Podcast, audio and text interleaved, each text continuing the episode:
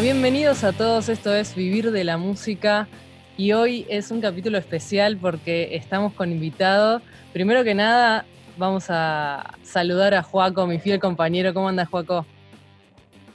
¿Cómo estás, Bar? Seguro que estás en casa, por lo que puedo adivinar ahí por el fondo. Sí, sí, estamos acá en... Respetando la cuarentena. Totalmente. Eh, por, suerte, por suerte con jardín. Así que eh, contenta por eh, eso. Te envidio mucho. Te envidio mucho en este momento. Y bueno, vos. Estamos bien acá, pero. ¿Yo qué, perdón? No, que vos de Escobar, imagino que extrañas. Ah, sí, sí, bastante, sí, sí, sí. Yo soy de Escobar, para los que no entienden de Belén de Escobar, y bueno, y justo tenía jardín, este, perros, caballos, todo. bueno, y hoy tenemos un invitado especial. Juaco, ¿querés presentarlo vos? Así es. Sí, bueno, no solamente que es eh, un gran músico, sino que es un gran amigo, porque es nuestro compañero de, banda, de la que siempre les comentamos, Miami Latin Sound, es nuestro baterista estrella, el señor Tony Bustamante. Un aplauso de acá. Hola Tony, ¿cómo andas? Todo bien, ¿ustedes qué andan? Muy bien, muy bien acá. Muy bien. Tomando... Muy contento de tenerte acá. Ah, muchas gracias por las hermosas palabras, Joaco.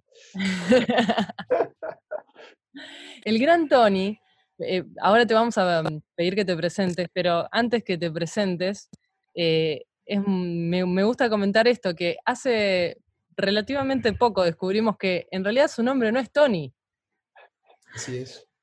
Todo, todo un año pensando que se llamaba Tony, pero no. no, y ahora el Zoom nos botonea que dice Tomás Bustamante ahí abajo. Se llama Tomás. o sea, ya está, es Tony, no, no, me siento estafado, es Tony. Sí, sí, no, no, yo no voy a creer. La cantidad de drama que hubo ese día me cagaba de risa. Sí, sí, sí, sí. Todos pensaban que me llamaban Antonio. Es que no te creía, no te creía cuando decías que te llamabas Tomás. Yo pensé que era una joda, digo, no, no, no, vos te llamas Tony. Claro. Bueno, Tony, contanos un poco em, a qué te dedicas, eh, qué bandas tenés, definite un poquito para que te conozca la audiencia. Eh, bueno, mi nombre original es Tomás. me decía, para, para aclarar eso, me decía tipo que necesitaba un apodo mafioso por alguna razón, así que por eso me pusieron Tony. Eh, bueno, me dedico más que nada a dar clases de batería y de guitarra, que me conocen más que nada por tocar la batería, pero después empecé a hacer muchos videos también tocando guitarra y también ahora me conocen también por tocar guitarra. Eh, más que nada laburo es por eso y después como extra también calibro guitarras y bajos, que no es como músico, pero ayuda a vivir también de la música, entre comillas. Muy bien, ¿y en qué bandas estás? Eh, la banda principal que estoy diciendo es, bueno, Inner, porque justamente hoy me lo había puesto la remera. Bien. Eh, más allá de también el Miami Latin Sound cuando tocábamos hace un tiempo, pero sí, principalmente estoy tocando con Inner, que es como que demanda la mayor cantidad de horas por semana que, me podría imaginar como para tener otra banda encima. Tal cual. Bueno, buenísimo. Eh, para los que no saben, Tony, lo tenemos acá porque es un grosso de Instagram y queremos sacarle toda la sabiduría para saber cómo hace para tener tantos seguidores eh, y las interacciones que tiene. Entonces, mi primer pregunta para vos, Tony, sería esto, ¿no? Sería, ¿cuándo empezaste con esto de Instagram y cómo, cómo fue que empezaste? Y creo que empecé como en el 2017, una cosa así, fue hace tipo un montón, ni me acuerdo cómo empezó.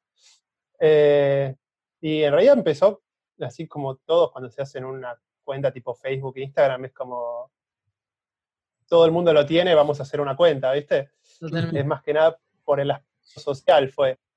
Eh, y un día, porque como había dicho antes, o sea, me conocían más que nada por tocar la batería, pero quería también que, por tipo hincha pelotas, quería que sepa que toque la viola también. Entonces un día se me ocurrió hacer un video tocando las dos cosas. Y a partir de ahí es como que empecé a, tipo, me engolosiné con eso y empecé a hacer todo el tiempo videos tocando la viola o la bata. Y después el piano más adelante también. He dicho sea de paso, Joaco es el profesor de Tony. De Tony, claro, sí, sí. Gran profe. bueno, gracias, gracias. Un placer. Este, ¿Sabes qué? Quería preguntarte em, acerca de, ¿tenés algún tipo de esquema o rutina para grabarte? Por ejemplo, decís, bueno, hoy grabo, mañana grabo tal tema, o es medio como algo más espontáneo, ¿cómo, cómo te, lo armás? Eh, lo que hago es tipo, tengo como una lista directamente de temas. Mucho de lo que hago también como para generar interacción en, en Instagram es tipo generar tipo preguntas, tipo qué temas querrían que haga. Entonces así voy sumando la lista y voy agregando. Eh, el tema que hago por lo general es tipo aleatorio. Lo que trato de podría hacer es, si hago un cover tipo de una banda específica, no hago otro tema parecido pegado. Trato de que sean cosas distintas, claro. una al lado de la otra. Pero sí, por lo general es como que hago una lista previa y después tipo un día agarro y digo, ah, bueno, voy a hacer hoy este, por ejemplo. Entonces así ya los tengo pensados todo de antes. Claro, perfecto. Está muy bien. Y mm, los primeros mil seguidores, que parece una pavada, pero creo que es una de las cosas más difíciles, ¿no? ¿Cómo, cómo llegaste a esos mil seguidores? ¿Tuviste alguna estrategia? ¿Fue de casualidad? Porque puede ser también. De casualidad que. Eh, no, como te decía, al principio fue más que nada como una. Como cuando uno se hace tipo una cuenta normal, ¿viste? Tenía mis amigos y era tipo subir videos o fotos solamente para, para compartir, viste, con los amigos. Eh, creo que estuve medio año más o menos así, con, tenía tipo 300 seguidores, una cosa así, que eran como mis amigos y por ahí, viste, siempre tenés gente que por ahí conociste o gente que se va sumando. Sí. Em, y ahí al medio año fue cuando empecé a hacer videos bastante seguidos, cada dos, tres días más o menos subía algo. Y ahí es como que empezó a, subir más o menos. Habré tardado, a partir de que me puse en serio, habrán sido dos, tres meses más o menos, a que llegó a ese número. Bien, buenísimo. Eh, Entonces sería como la, la, cantidad de contenido te ayudó un montón para, para sumar seguidores. Claro, bueno, eh, lo que se me había ocurrido, porque ya cuando empecé a hacer videos, después digo, eh, como yo estaba dando clases, me digo, bueno, ya está, y aprovecho, tipo, poner quedo de clase, básicamente. claro. Se me ocurrió, tipo, usarlo como forma de publicidad. Entonces, lo que hice fue, tipo, buscar en YouTube, tipo, cómo funciona Instagram, básicamente. Todo lo que es algoritmos, todo lo que es sugerencias de los influencers y todo eso, y me puse a ver video tras video tras video y estuve dos, tres días, tipo, internado viendo cómo funciona, básicamente. Y lo que te van a decir siempre todos es, subir videos o fotos por lo menos todo, una vez por día, todos los días, una vez por día. Sí. Que eso fue lo que hice, básicamente. En un momento estaba todos los días subiendo algo, ya sea video o foto. Y otra cosa que también te van a recomendar mucho es eh, los hashtags. Entonces, así es como te van a descubrir gente nueva. Y eh, cuando empecé a aplicar eso, ahí fue cuando empecé a, a conseguir más seguidores. Claro. Buenísimo. Y el tema de los hashtags, esto me, me resulta muy interesante, porque mm, muchas veces pasa de, que sí, em, ponemos hashtag, perfecto, pero a veces no elegimos bien los hashtags. Entonces, ¿cómo es tu manera para poner hashtags? ¿Qué, qué lógica usás para elegir esos hashtags que sean eh, justamente claves, ¿no? Para que te pueda encontrar gente que a vos te interesa que te encuentre. Claro. Lo primero que hice fue bajar una app que es tipo, o sea, pones hashtag básicamente en, ¿cómo se llama? En Google Play. Hay un montón, más o menos, y lo que hace es tipo, escribo, no sé, guitarra, por ejemplo. Sí. Entonces aparece guitarra shred o guitarra criolla. Entonces te aparecen muchos que ya tienen esa palabra y te agregan otra cosa. Entonces, por ejemplo, si yo estoy haciendo un cover de guitarra, entonces pongo guitarra y agarro cinco más que sean parecidos a eso. Y después pienso, trato de pensar lo más, que no sea, o sea, si todo el tiempo voy a estar subiendo videos de viola, la idea es que no tenga siempre los mismos hashtags, porque si no es como que siempre les va a estar llegando a las mismas personas. yo ah, pongo guitarra. Claro. Pongo guitarra un día, pongo guitarra el otro día, pongo guitarra el otro, siempre van a aparecer las mismas personas que ya vieron guitarra. Entonces el chiste es como ir cambiándolos. Lo que vi que sugerían mucho que a mí no, no me terminó de convencer es tipo hacerte tres listas más o menos parecidas, entonces las vas intercalando como tipo una estrategia. O sea, te haces tres listas ya chetas y las vas cambiando. ¿Y por qué decís que no te convence eso? Y porque estoy cambiando todo el tiempo de estrategias, o sea, o de canciones, no, no, no, son canciones muy relativas. Por ahí a veces te hago un tema de ABBA y al otro día te hago uno de Pantera, entonces es como que no, no están muy de la mano. Claro. por, ahí, por, ahí, sirve más para alguien que mantiene más o menos una misma línea, eh, ahí podría llegar a funcionar. Claro. Sí, igual es como que tenés algunos que más o menos vas, más yendo por lo general, es como guitarra lo uso bastante, pero no uso, o sea, cuando me aparece el listado de todos los de guitarra no pongo siempre los mismos, sino que voy alternando. Eh, también por género, o tratar de como ir a lo menos obvio, es como a veces lo que más puede garpar. O sea, lo que es también, a veces, por ejemplo, eh, eh, más allá de los hashtags, etiqueto a, por ejemplo, la banda que está, de la que estoy haciendo el tema, las marcas de los instrumentos que estoy usando, por ejemplo, porque eso, o sea, la gente que, por ejemplo, usa guitarra Jackson, lo van a querer ver porque ellos también por ahí tienen la guitarra Jackson, no les interesa eso por ahí está la remera que estoy usando, porque no sé, yo uso una remera Rick and Morty y etiqueto a Rick and Morty, por ejemplo. Claro. Entonces es como tratar de salir de lo primero que se te pueda ocurrir. Totalmente. Claro, vas, como acaparando distintos públicos, por así decirlo. Públicos que por ahí consumen música y por ahí otro que consume otra, otra cuestión o algo relacionado y se te amplía la cosa. Claro, justamente lo que, eh, por ejemplo, en esta app, porque no te dejan poner más de 30 hashtags a partir del 30 creo que se te bloquean todos, una cosa así. Y Esto en Instagram decís que no te dejan poner más de 30. En Instagram.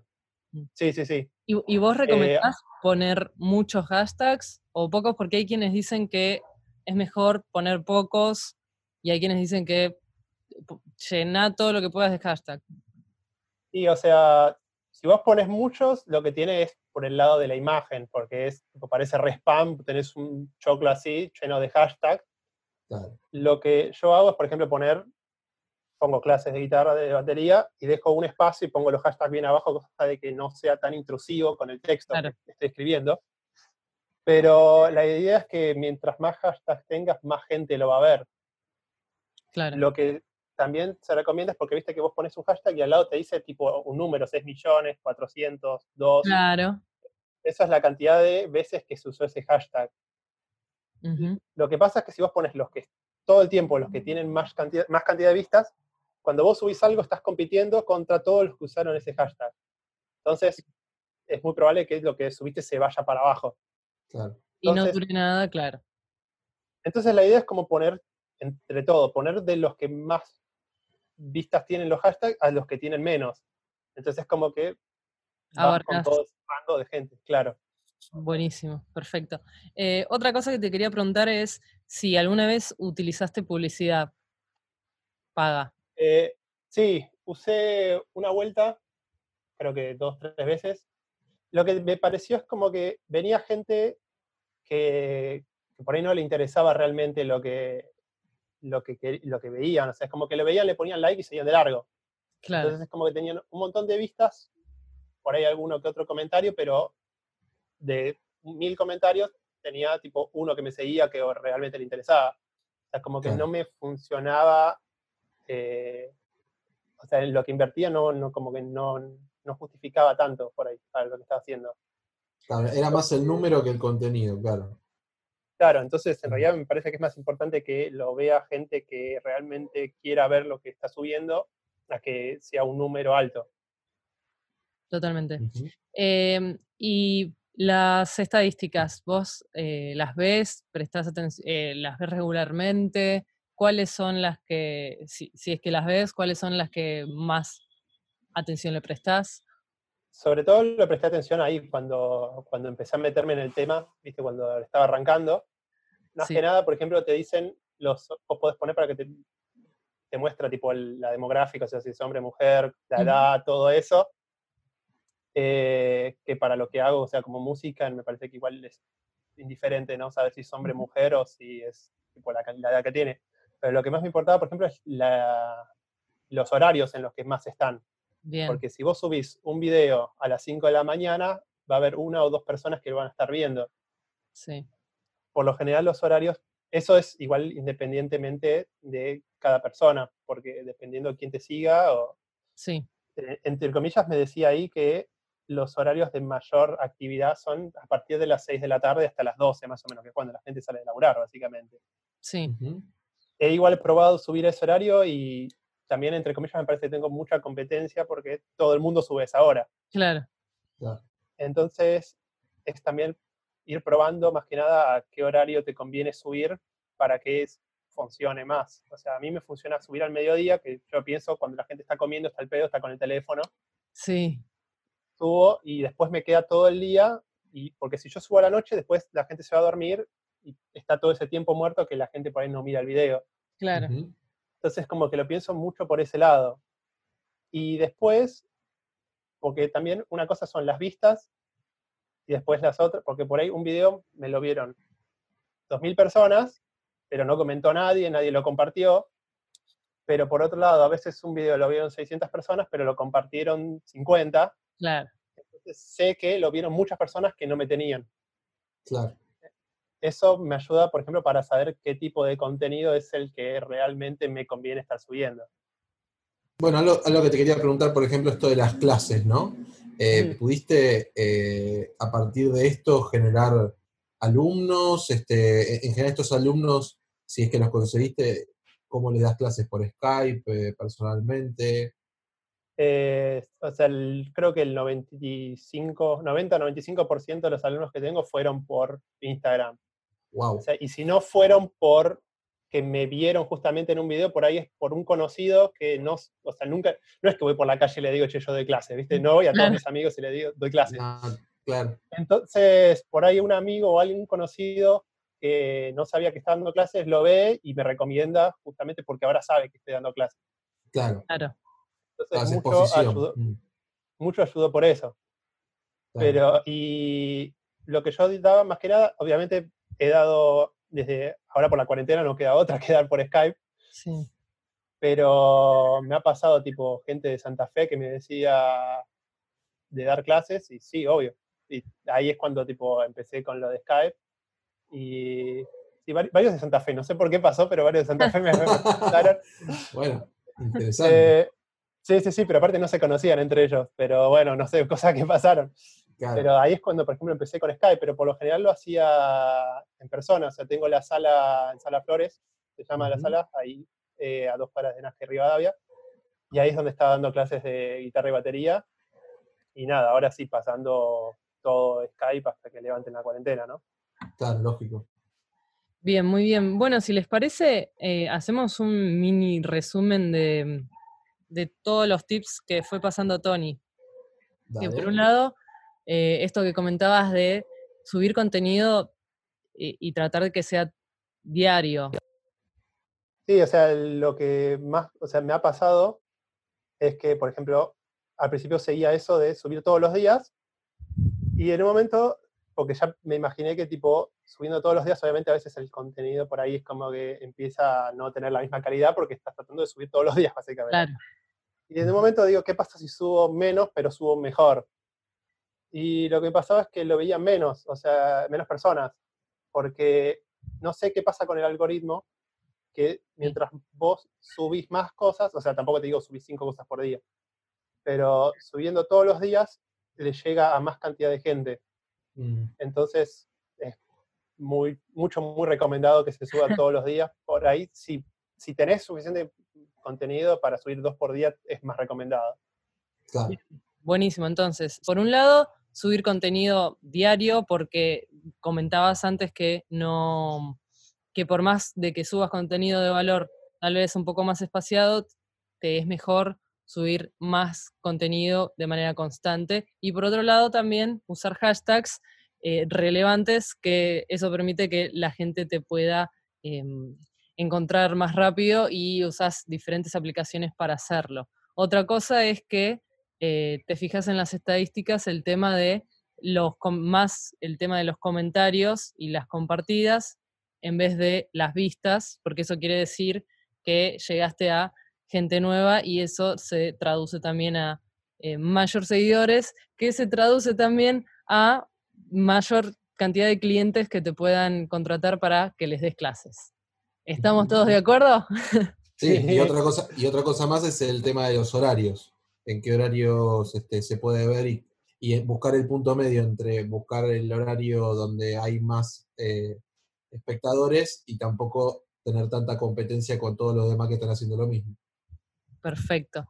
Bueno, Tony, te agradecemos un montón por todos estos tips que nos acabas de dar y ojalá que la, ojalá que la audiencia lo ponga en práctica y nosotros también lo vamos a poner en práctica porque también hace poquito inauguramos nuestro Instagram, así que los invitamos a arroba cómo vivir de la música y Tony, si decís vos tu Instagram, así te sigue más gente. Eh, mi Instagram es tony.bustamante92. Buenísimo. Perfecto.